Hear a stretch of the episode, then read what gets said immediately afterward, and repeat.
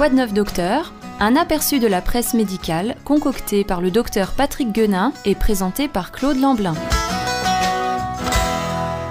Claude Lamblin, bonjour. Bonjour Dany.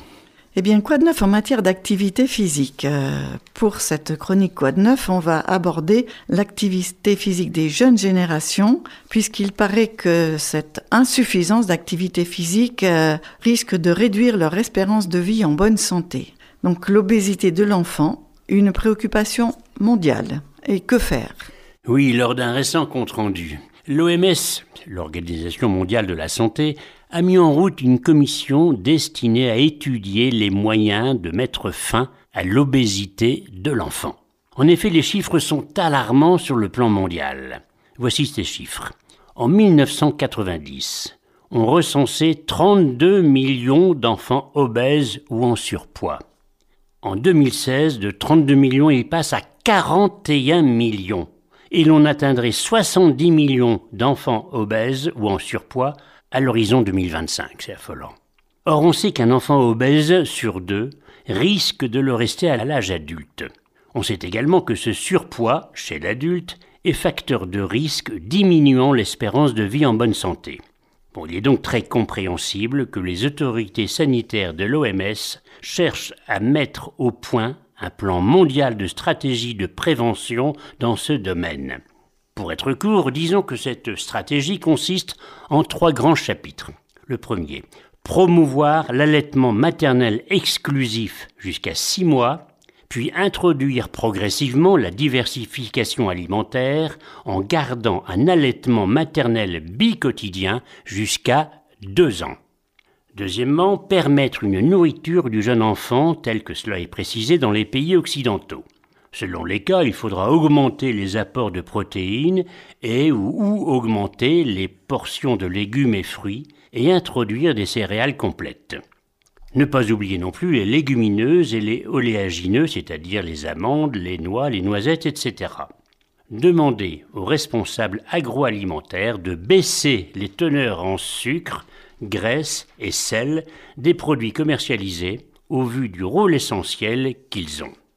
Et troisièmement, augmenter, lorsque cela est nécessaire, l'activité physique qui doit être régulière. Voici donc très résumé quelques éléments sur la situation mondiale. Mais qu'en est-il en France? Alors voilà, pour euh, répondre à cette question, le docteur Gunnar reprend un article qui était paru dans le Figaro Santé Magazine il y a déjà quelque temps. C'était le 6 avril 2016, pour être précis. Donc il y avait déjà des inquiétudes et il portait un titre un peu explosif, à savoir Manquer d'activité physique chez l'enfant, une bombe à retardement. Le problème français est un peu à part, puisque contrairement au reste du monde, on note une stagnation de l'obésité et de la surcharge pantérale depuis 2006. Toutefois, le problème n'est pas résolu pour autant. En 2013, des études pratiquées en maternelle dénombraient déjà 12% d'enfants en surpoids et 3% d'obèses. Or, ce chiffre a tendance à augmenter avec l'âge. En 2015, une étude auprès d'enfants et d'adolescents âgés de 6 à 17 ans indiquait, écoutez bien, que 16% des garçons et 18% des filles étaient en surpoids ou obèses. Alors à quoi faut-il donc attribuer cette épidémie mondiale d'obésité? Il est important de poser la question aux enfants eux-mêmes parce que, à quelques exceptions près, il s'agit toujours d'un déséquilibre entre les entrées, c'est-à-dire l'alimentation, et les sorties, voire le plus souvent un déficit d'exercice physique. D'où une différence de prise en charge selon les pays. Dans les pays comme le nôtre, euh, cette prise en charge concernant les règles d'alimentation, même si elle est bien sûr perfectible, se met en place peu à peu. Nous vivons certes en surconsommation, mais la population sait à peu près ce qu'il faudrait faire grâce aux divers médias. C'est vrai qu'on en parle quand même passablement. Mais hélas, dans d'autres domaines tels l'allaitement maternel, il y a encore loin de la théorie à la pratique. C'est regrettable car un certain nombre d'obésités commencent dès la première année. En effet, l'alimentation par le lait de vache est moins adaptée que le lait maternel. Et on parlait de maternelle tout à l'heure où il y avait déjà du surpoids et de l'obésité dans les classes de maternelle. Mais comme le dit l'auteur de cet article, le manque d'activité physique est certainement largement en cause. L'enfant, lors de ses loisirs, est souvent assis devant des écrans, devant la télévision, des jeux vidéo, etc. Il en résulte un déséquilibre où il mange trop par rapport à ce dont il a besoin en fonction de son activité physique. Nous, adultes, devons les habituer à se bouger davantage, car l'absence d'activité est pathologique. Nous sommes faits pour bouger, dit le professeur François Carré de la Fédération française de cardiologie. On ne peut se contenter d'inscrire nos enfants dans un club sportif, mais nous devons les inciter à bouger, marcher, monter les escaliers, jouer à la marelle, etc.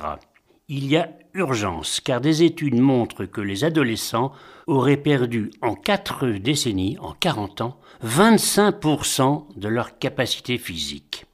Or, dit le professeur Carré, l'homme atteint le maximum de sa capacité physique entre 18 et 22 ans. Ensuite, il décline inexorablement.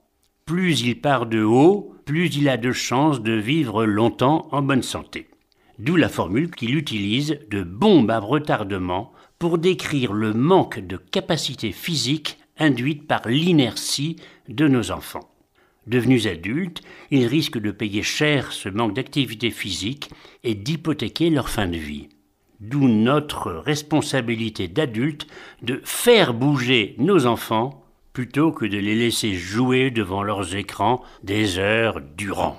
Il s'agissait d'un article paru dans le Figaro Santé Actualité et qui était en ligne le 6 avril 2016. Et je rappelle que les scripts de ces chroniques sont à votre disposition, amis auditeurs, si vous n'en avez entendu qu'une partie ou si vous voulez avoir euh, avec vous-même la trace écrite de ces émissions. Merci Claude, à bientôt. C'était de neuf docteur, présenté par... Vous pouvez retrouver cette chronique en podcast ou nous en demander les articles de presse.